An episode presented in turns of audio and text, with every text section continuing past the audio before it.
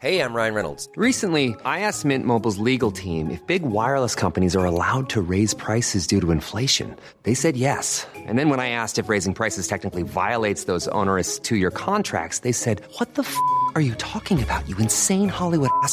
So to recap, we're cutting the price of Mint Unlimited from $30 a month to just $15 a month. Give it a try at mintmobile.com slash switch. $45 upfront for three months plus taxes and fees. Promo rate for new customers for limited time. Unlimited more than 40 gigabytes per month. Slows. Full terms at mintmobile.com.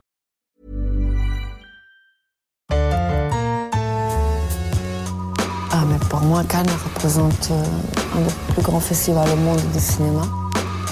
Le chef-d'œuvre, comment vous connaissez mon nom J'ai vu le début du film. C'est un scandale Un scandale Nous déclarons ouvert le 70e Festival de Cannes. Salut à tous, c'est David Honora, c'est Séance Radio spéciale Cannes avec nos ciné épisode 6. Retrouvez-nous ici toute la quinzaine sur séanceradio.com et le réseau Binge Audio.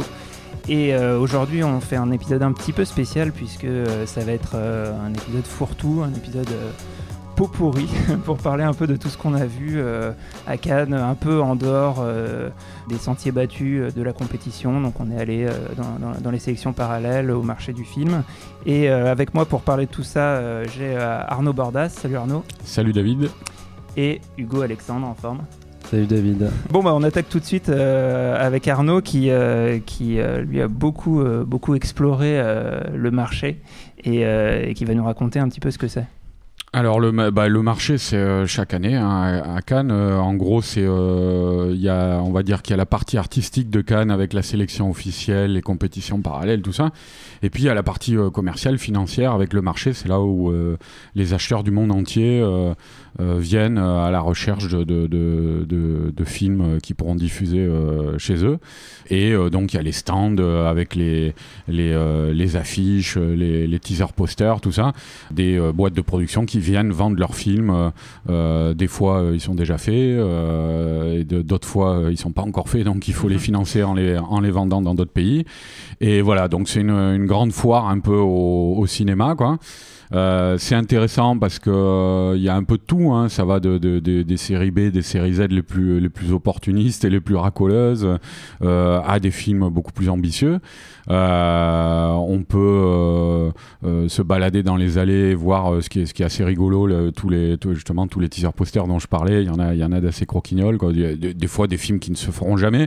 Il y a même certaines compagnies qui sont spécialisées dans qui reconduisent chaque année les mêmes posters qu'on revoit légèrement modifiés. Je pense notamment à une compagnie américaine, Hannibal Classics euh, qui s'est spécialisé là-dedans. Alors ils font des teaser posters avec. Euh, euh, il y a un film que notamment John McTiernan devait réaliser à une époque, Red Squad, qui était annoncé avec Nicolas Cage les autres années. Puis là cette année, ils ont. C'est plus John McTiernan, c'est affiche chez Alexander Witt, qui est un réalisateur de seconde équipe qui avait fait Resident Evil 2.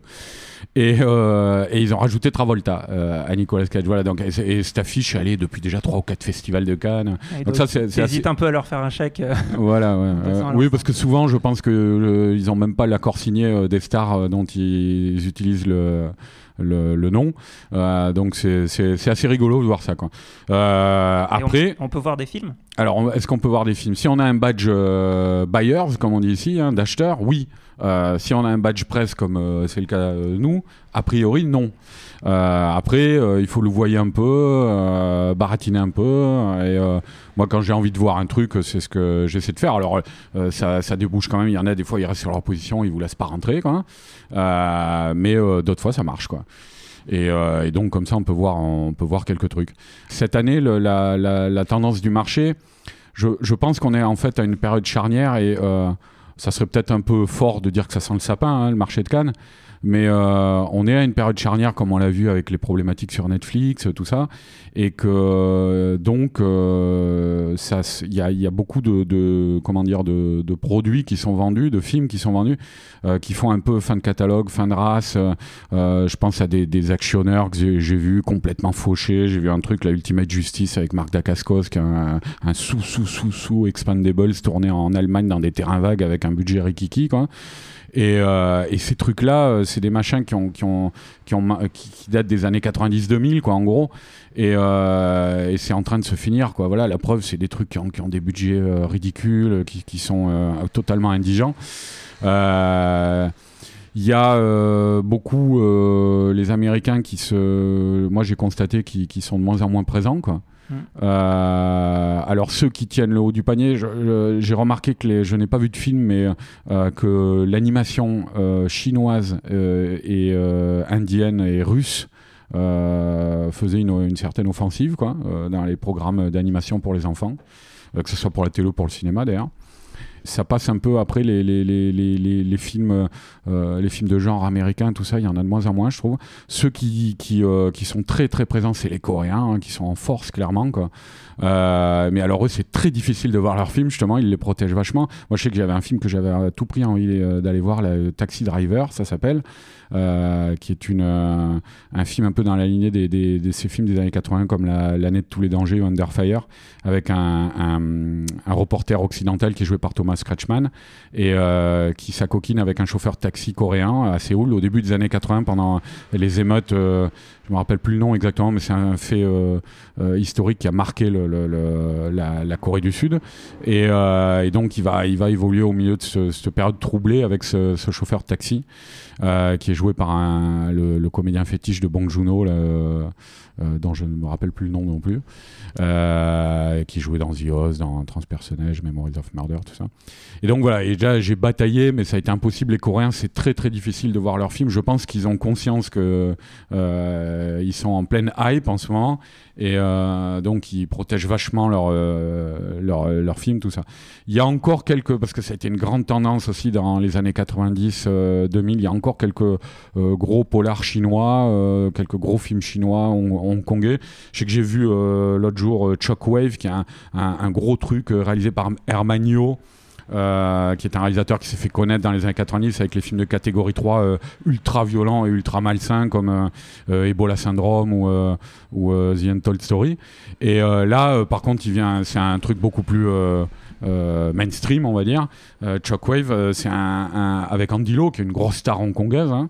Euh, et c'est un film en fait de, de un polar qui reprend en gros sans vergogne la trame de Die Hard 3 hein, avec un, un attentat terroriste qui est déguisé en, en forme de vengeance pour punir le flic qui a arrêté le, le frère du terroriste. C'est vraiment le, le Avec- pitch de Die Hard 3 Avec quoi. Des énigmes, des trucs y a- Non il n'y a Pas pas trop de petites énigmes, mais le pitch que je viens de dire, c'est littéralement le pitch de Die Hard 3 et de ce film-là. Quoi. Donc c'était assez étonnant, mais c'est un film qui a, qui a- qui a coûté quand même pas mal de, de- de pognon. hein. Il y a quand même de la production value. Bon, Hermagno, c'est pas un très grand réalisateur, donc euh, ça, ça se borne voilà, à des plaisirs simples comme des explosions, des poursuites en bagnole, euh, des trucs comme ça. Mais euh, voilà, il y, a- encore quelques films comme ça qu'on trouve, euh, mais c'est vrai que l'époque des, des polars hongkongais est quand même pas mal révolue aussi. Et euh, voilà, du coup, c'était un peu difficile de, je pense, l'attrait du marché, euh, ça a toujours été de, de prospecter, d'essayer de trouver le futur grand réalisateur euh, de demain avec son premier film.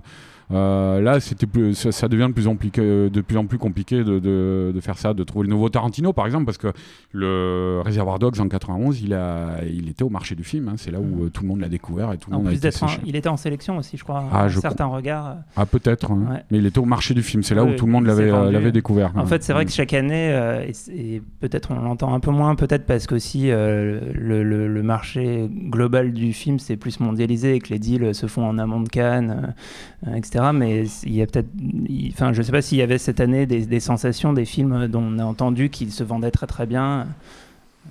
Écoute, non, je- moi j'ai pas, j'ai pas entendu, euh, j'ai pas eu de retour dans ce sens-là. C'est vrai que l'an dernier, bon, il était présenteur complète, mais la, la sensation, ça avait été euh, Train to Busan, le film Ouais. coréen, là, que tous les distributeurs euh, s'étaient arrachés, quoi, euh, après la, la première projection.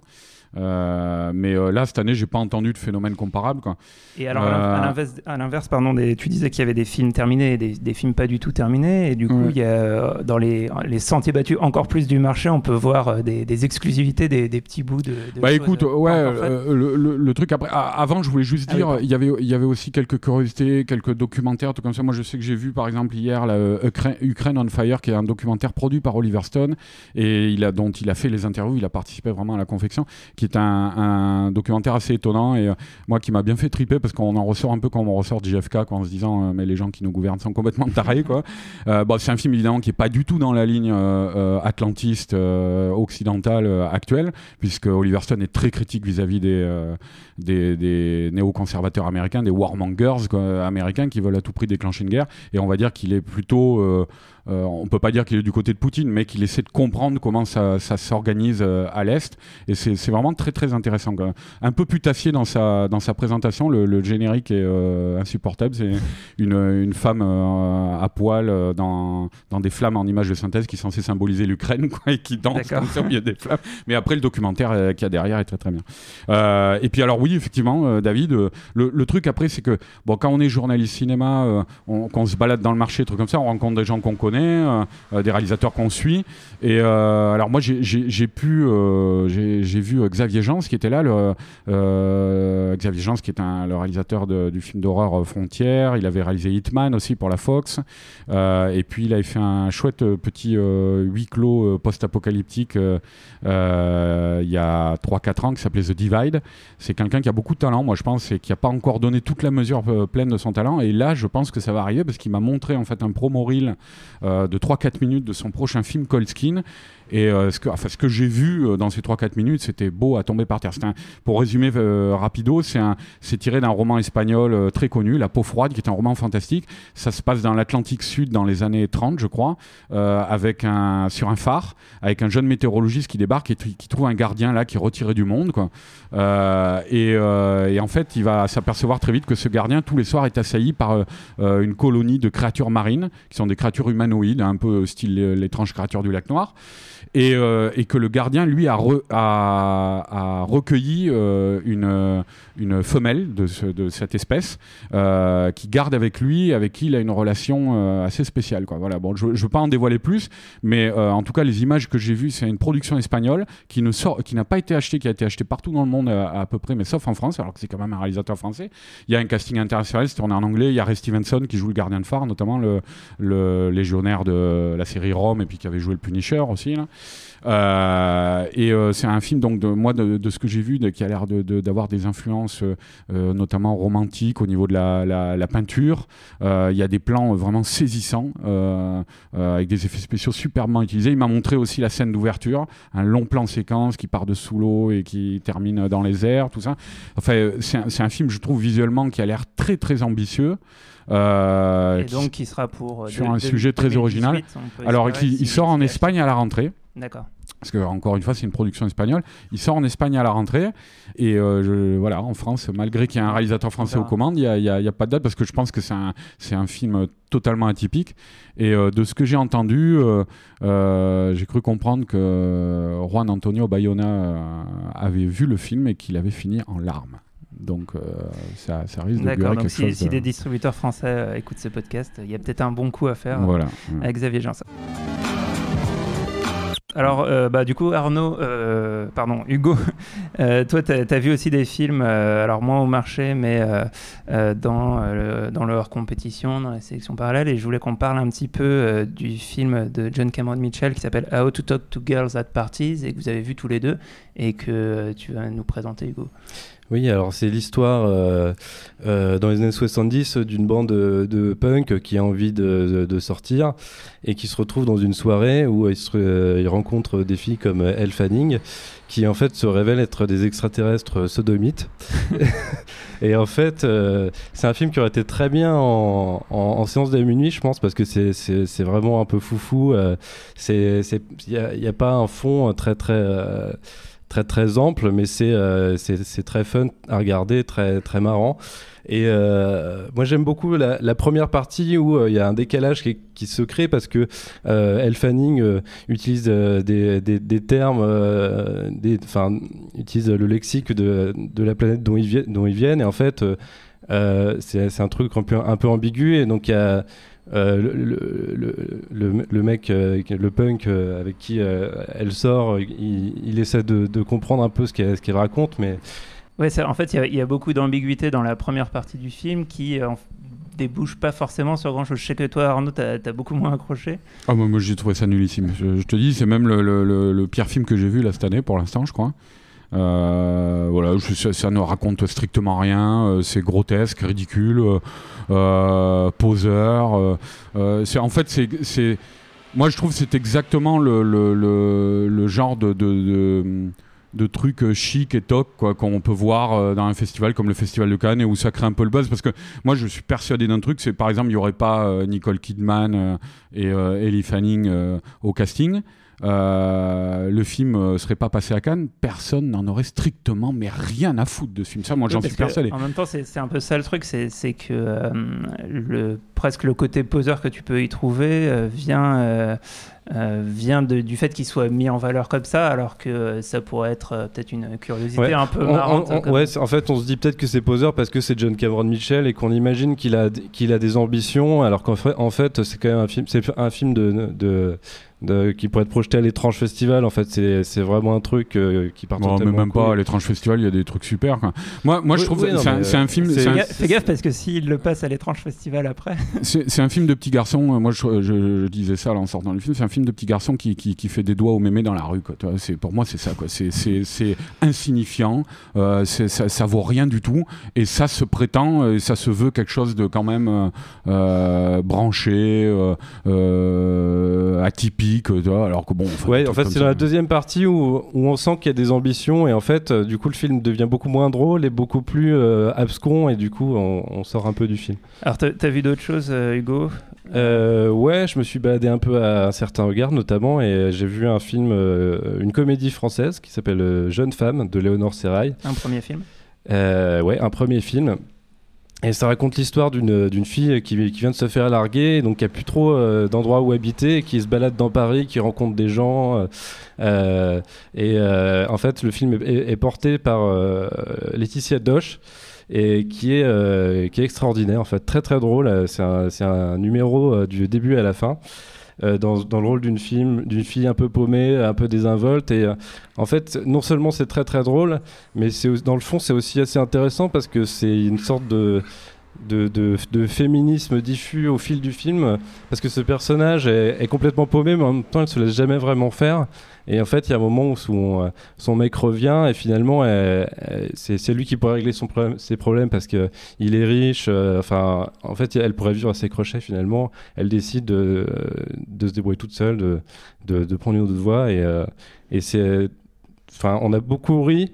Et euh, aussi, euh, c'est un film qui a du fond, quoi. D'accord. Qu'est-ce que qu'est-ce que tu as vu d'autre? Il me semble que tu as vu le, documentaire euh, d'Abel Ferrara sur lui-même, qui était présenté à la quinzaine. Oui, j'ai vu plusieurs documentaires. Alors euh, oui, il y a ce, doc- ce documentaire d'Abel Ferrara sur une série de concerts qu'il a fait euh, en France l'an dernier. Et donc ça raconte sa tournée, donc comment comment se passent ses concerts, euh, comment il va il va distribuer lui-même des flyers dans les dans les gens à la rue euh, dans la rue qui s'en foutent euh, totalement et qui ne connaissent même pas et qui ont même un peu peur de lui parce qu'il a quand même un, un physique un peu un peu, un peu impressionnant. Et euh, donc euh, toutes les parties concerts sont, sont un peu reloues, je trouve, parce que bon, ça passe, euh, ça passe pas très bien l'image. D'autant que je pense que ça, ça doit pas être terrible à Belfort en concert. Mhm. Mais toutes les parties un peu dans les coulisses du concert où on voit comment ça, comment ça se passe et on en apprend un peu plus sur le personnage d'Abel Ferrara, c'est un peu plus intéressant. Il dit, il dit à un moment, j'ai vu aussi le film, il dit un, un- un moment dans le film, je suis un génie. Et à ce moment-là, un mec au premier rang s'est levé et est sorti de la salle immédiatement. et donc c'est quand même un peu Et un tous ego les aspects euh, d'Abel Ferrara dans, dans ce ouais, film. euh, Il a, il a- voilà, il a, il a, il a évolué. tout, tout le- pour qu'elle en arrive à dire des trucs comme ça, c'est enfin, tout le problème d'Abel Ferrara, je pense, c'est de la tournure de sa carrière. Et alors, et alors, en parlant d'ego trip, t'as vu aussi le, le documentaire de, de d'Agnès Varda et JR. Ouais, alors moi j'aime bien Agnès Varda, euh, j'aime bien son côté un peu enthousiaste de tout, euh, le fait de filmer tout et n'importe quoi et puis d'en trouver euh, une espèce d'essence. Et là c'est encore un peu ça, sauf qu'il y a, je trouve que JR pollue un peu le, le cinéma d'Agnès Varda J- parce que... JR, pour le présenter, c'est un artiste d'art contemporain qui fait des, des grands portraits noirs et blancs des gens et qui les colle un peu partout. Si.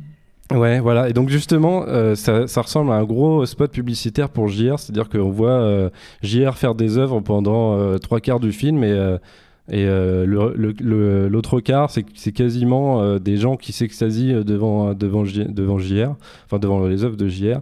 Et il y a un peu par bribes des, espèces de fragments documentaires, comme il y a toujours chez Varda, euh, Varda qui, qui raconte un petit peu sa vie et qui le rapproche de ce qu'elle a filmé. Mais c'est vraiment euh, mineur dans ce film, et donc du coup, euh, j'ai plutôt pas aimé. quoi. Euh, sinon, alors cette année aussi, c'était le 70e anniversaire du Festival de Cannes et du coup, il y avait, euh, enfin, en tout- cas, c'était la 70e édition et euh, il y avait pas mal de, projections événements et notamment, il y avait une, projection de la copie restaurée 4K euh, d'Impitoyable de Clint Eastwood en sa présence. Et Arnaud, tu y étais? Comment, ça s'est passé? Voilà, pour à l'occasion des 25 ans du film, hein, puisqu'il a impitoyable déjà 25 ans. Et euh, c'était magnifique, c'était très beau. Moi, j'avais pas revu le film, euh, je l'ai en Blu-ray, mais euh, il y, y avait quelques années quand même que je me l'étais pas refait comme ça en continu, à plus forte raison dans, dans une salle. Et c'est un, vrai bonheur. Enfin, moi, voilà, ça reste le. Avec Okja, je crois, c'est les deux meilleurs films que j'ai vus cette année. Et euh, mais c'était très bien. En- en- effectivement, Clint Eastwood est venu euh, euh, présenter, dire quelques mots avant le film, euh, toujours alerte, hein, malgré ses, je sais pas, 84, 85 printemps. Là, quand Euh, même, ouais. Il était en forme, Peut-être, il- voire même un peu plus, je sais plus. Il a bien Et- monté les escaliers. euh. Ouais, ouais, non, non, il a, il a, il a été très, très sympa. Et puis surtout, euh, c'est vrai qu'il est, je l'avais déjà entendu dire hein, qu'il aimait pas revoir ses films. Et, euh, Thierry Frémaux avait prévenu avant que, euh, exceptionnellement, il allait euh, rester euh, une partie du film et il est resté jusqu'au bout. Euh, et à l'issue de la projection, d'ailleurs, il a eu une, assez longue standing ovation du, public. Donc c'était c'était très sympa de, le voir là pour, pour, présenter ce film qui est quand même tenu pour un de ses chefs-d'œuvre, si ce n'est son chef-d'œuvre même. Et voilà, et après il a fait une, une masterclass aussi, donc il a, il a animé une masterclass quoi. Euh, non, il n'a pas animé, il était l'objet d'une masterclass. Et euh, donc voilà, il a, il, il, a, il a fait le boulot, quoi, Clint. Il est, mais c'est un habitué du festival aussi, hein, quand même. Donc euh, je pense qu'il avait, il avait du plaisir à venir pour les 70 ans du festival. Euh, surtout pour euh, me remontrer un, un de ses films comme ça, restauré. euh. Le film va re- ressortir en Blu-ray d'ailleurs, hein, euh, dans sa version restaurée 4K. Euh, et je crois même peut-être faire l'objet d'une petite exploitation en salle. hein. D'accord. Et alors sinon, je ne sais pas si, euh, si c'est un lien avec le western, mais tu as vu euh, Wind River, euh, euh, le premier film de Taylor Sheridan, qui est le scénariste de Sicario et Comancheria. Comancheria qui était un peu un néo-western. Et, Qu'est-ce qui, que- qu'est-ce que ça et- donne, et Wind ouais River qui est clairement un néo-western aussi, hein, euh, enneigé, hein, puisque ça se passe dans les, les, les, euh, les plaines gelées euh, du, euh, du Wyoming en plein hiver. Et euh, donc c'est avec euh, y a deux Avengers au générique, hein, en tête d'affiche, mais ça n'a rien à voir avec les Avengers. Il y a Jer- euh, Jeremy Renner et euh, Elisabeth Olsen. Et euh, donc euh, il y a en fait un cadavre d'une jeune femme qui est découvert, euh, euh, une jeune femme indienne. Et euh, Jérémy Renner, qui est un, un, pisteur de fauves, de cougars, de trucs comme ça, qui est chargé de les éliminer, quoi, pour protéger les, les, comment dire, les troupeaux des éleveurs du coin. Jérémy Renner va aider la police, et notamment le, le FBI. Elisabeth Olsen joue un agent du FBI qui vient dans le coin pour enquêter sur ce meurtre. Euh, et elle, comme elle n'est pas du coin euh, et que lui c'est un local, il va l'aider. quoi. Donc voilà, c'est une trame assez classique, mais c'est un film euh, très bien raconté, particulièrement bien écrit. Euh, ça fait plaisir, moi je trouve, de, de revoir un acteur comme Jérémy Renner, qui est un sacré acteur et que, qui a tendance un peu à se perdre et à enquiller les blockbusters informels. Quoi. Euh, donc ça, c'est- ça, ça fait plaisir de le revoir dans, de le revoir dans un film comme ça. Euh, encore une fois, qui est, qui est très bien tenu, surtout pour un premier film. hein, mais bon, c'est quand même un scénariste maintenant un petit peu chevronné, Taylor Sheridan. Et euh, voilà, il y a, il y a- il y a un climax assez fort euh, au niveau émotionnel aussi. euh, Donc le, passage du, du scénario à la réalisation est plutôt réussi. Ouais, ouais, non, clairement. hein, c'est quelqu'un qui sait bien diriger ses acteurs en plus. euh, c'est euh, c'est un beau film. Je crois qu'il va sortir en salle euh, d'ici la rentrée, il me semble. Donc à voir. D'accord. Et, et, ben, et puis alors pour finir, là on, on a un nouveau venu qui arrive tout juste, Andy Bicas du site accred.fr, euh, qui, euh, que vous avez entendu hier pour nous parler de Sofia Coppola, euh, et qui nous rejoint et qui sort d'un- d'une interview avec Kiyoshi Kurosawa. C'était bien? Euh, C'était bien. euh, bonjour tout le monde. Bonjour. Euh, donc ouais, c'était bien. Alors les interviews à Cannes, bah, c'est un peu comme quand les stars viennent à Paris faire la promotion française des films dans les hôtels. Sauf que comme on est à Cannes, bah, du coup c'est sur les plages des hôtels. Euh, c'est euh, sauf que là, moi, il y a eu un malentendu pour vous Ah, raconter un peu t'as- ma t'as eu des problèmes. T'as l'air- bien. J'ai, euh, ouais, voilà, je suis encore un peu en sueur. J'ai confondu le majestic. J'ai, en fait, j'ai pas confondu. Je vais pas incriminer la personne qui n'est pas l'attaché de presse. Ne nous fâchons pas. Le majestic et le et le hum, Martinez. Et du coup, j'ai fait un aller-retour euh, monumental sur la croisette qui fait que je suis arrivé euh, complètement en âge face à il faut, Monsieur il faut Kurosawa. voir, il faut voir que le Martinez c'est euh, complètement à l'autre bout de la croisette Voilà. par rapport au palais et que le Majestic bah, c'est de l'autre côté. quoi. Donc j'ai fait cet aller-retour en courant euh, dans la chaleur canoise euh, en arrivant donc voilà un petit peu un petit peu en âge devant Monsieur Kurosawa qui lui évidemment était tr- très frais euh, et très distingué. Euh, et, et du coup, tout, le- ça s'est bien c'était pour quel film? Parce a- il, Alors- là, il en est à trois, trois films cette année, je crois. Ouais, exactement. Et bah du coup, euh, il en profitait pour faire la promo de Creepy qui sort euh, le 14 juin. Euh, donc je l'ai in- interviewé pour ce film-là en partie et que je est, euh, recommande, et qui est et moi aussi qui est qui est euh, un de ses meilleurs films depuis longtemps, qui est un thriller noir comme il faisait dans les années 90, qui est très très fort. Euh, et son film qui a un certain regard, un peu moins, ça s'appelle Avant que nous disparaissions, euh, et non Avant que nous ne disparaissions, je pense. Euh, il y c'est a un une peu- faute de syntaxe dans le titre déjà. Il me C'est semble. mal parti. mais- Et en tout cas, donc c'était euh, voilà, c'est un film euh, qui est euh, un film là aussi qui Ça raconte quoi? Qui est un film assez léger parce que c'est un film qui a des éléments de comédie, ce qu'il a plus fait a priori pour moi aussi depuis les années 90. Depuis, il a fait une saga de comédie policière qui s'appelait Shoot Yourself, or Shoot Yourself, qui était six films pas très bons. Et, et là aussi, donc il y a un peu de comédie. C'est un film sur une invasion extraterrestre à venir. Là, en fait, c'est la période euh, qui précède où trois aliens déguisés en, en humains euh, viennent pour, euh, et ça c'est plutôt intéressant, retirer des concepts de, de ce qu'est l'humanité aux gens, c'est-à-dire qu'ils vont retirer le concept de la famille ou le concept de l'amitié par exemple, ce qui crée des dégâts parce que évidemment quand les, parce que les, les personnes à qui ils prennent ce concept ne l'ont plus. Euh, d'accord. mais ce qu'il ne développe pas trop, euh, il y a donc deux trois jolies scènes comme ça au début, et après en fait on comprend pas bien ce qui se passe parce qu'il y a une panique générale, euh, il y a une ellipse assez étrange, panique générale au moins dans la ville, mais ça a l'air d'être mondial parce que les gens seraient complètement désœuvrés parce qu'on leur a piqué leur concept. Le problème c'est est-ce qu'il y a eu une espèce de virus qui ferait que euh, tous euh, voilà perdraient leur humanité euh, ou des ou des bribes de leur humanité, ce qui est a priori logique parce que c'est vrai que c'est la contamination du mal dans ces films, dans Cairo, dans, dans Cure, dans Dor 3, c'est un truc qui revient souvent, sauf que c'est pas dit. Ou alors est-ce que ça veut dire que les trois extraterrestres sont hyper motivés et du coup vont, vont piquer les concepts à tout le monde en courant à droite à gauche parce qu'on voit pas non plus quoi. Donc c'est pas très clair. Le film n'est pas très clair euh, de manière générale.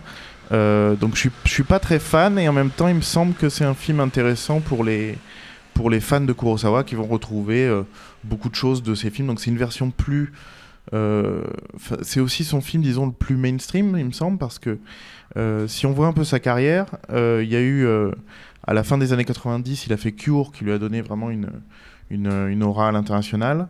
Euh, à la fin des années 2000, il a fait Tokyo Sonata, qui était très bien, mais où déjà on voyait qu'il avait une tendance à être un peu plus grand public, à vraiment, euh, au niveau du découpage, au niveau... euh, et de l'échelle de plan aussi, parce que son truc dans les années 90, c'était de faire des, vraiment des longs plans séquences, filmés de très loin, etc. Donc il, a essayé d'un petit peu rendre son cinéma plus accessible. Et là, du coup, fin des années 2010, euh, c'est encore plus le cas, c'est encore plus un découpage et, un système d'échelle de plan vraiment euh, euh, beaucoup plus simple et direct. Mais tellement que du coup, on retrouve plus trop d'éléments de, de, de ce qu'on a aimé dans son cinéma, donc c'est inquiétant pour la suite. J'espère pas trop. J'espère que c'est juste parce qu'il a voulu faire un film un peu récréatif. Et en même temps, on retrouve plein d'éléments de son cinéma, des, des jeux sur des éclairages, des jeux sur euh, des références. Par exemple, il y a une référence à la mort aux trousses à la fin dans le film, euh, un peu comme, du coup, je, me, je comparais ça à, dans Doppelganger qu'il a fait en 2003. Il y avait une, une scène sortie de nulle part où un personnage se faisait euh, poursuivre par une espèce de grosse boule comme dans Indiana Jones. Donc, et là, il l'a refait, donc version extrême, et là, il l'a refait avec la mort aux trousses où il y a le type qui se fait attaquer par un avion gigantesque. Euh, une scène un, un peu absurde, mais voilà, on retrouve plein d'éléments qui fait que si on adore Kurosawa, ce qui est pas le cas de tout le monde, mais en tout cas, ces gens-là pourront au moins apprécier. Mais sinon, les autres, ça me semble être un film un Ça- peu, euh, ça a l'air- un peu léger. Ça a l'air mieux que le secret de la chambre noire quand même, non? Et le secret de la chambre noire ressemble plus à un film Kurosawa, et en même temps, il Oh, l'a ça, un ça peu... ressemble surtout à un film français, moi je trouve. Et voilà, et en même temps, il a un peu raté. Enfin, il y a quelque chose qui s'est perdu quand il a traversé. Il a passé euh, la frontière, Ouais, ouais. C'est alors que, mais on retrouve encore plus peut-être de enfin en tout cas sur ces apparitions fantomatiques, euh, voilà, on sait vraiment ce qu'on est en train de voir. Là, pour le coup, euh, même s'il y a des détails, euh, des personnages qui butent sur des cartons, quoi, des, des trucs débiles, mais qu'il a toujours fait depuis toujours, des détails qui permettent de voir c'est un Kurosawa. Sinon, si on voit pas le nom au générique, on peut ne pas le savoir, et c'est la première fois depuis longtemps qu'on peut se dire ça, j'ai l'impression. D'accord, bah du coup on a, on, a, on a fait un peu le tour là de, de- de tout ça. On va continuer à, à voir encore pas mal de films jusqu'à la fin du festival. Euh, C'était Séance Radio spéciale Cannes avec Nos Ciné, une émission de Séance Radio, la web radio du cinéma en partenariat avec Binge Audio. Salut tout le monde. Salut. Salut.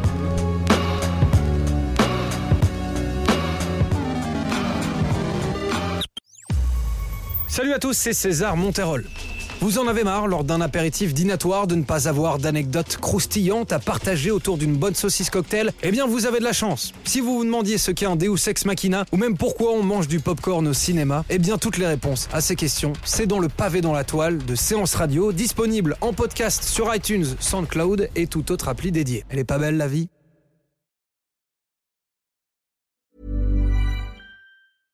Imagine the softest sheets you've ever felt. Now imagine them getting even softer over time. That's what you'll feel with Bowl and Branch's organic cotton sheets. In a recent customer survey, 96% replied that Bowl and Branch sheets get softer with every wash. Start getting your best night's sleep in these sheets that get softer and softer for years to come. Try their sheets with a 30-night guarantee. Plus, get 15% off your first order at bowlandbranch.com. Code BUTTERY. Exclusions apply. See site for details.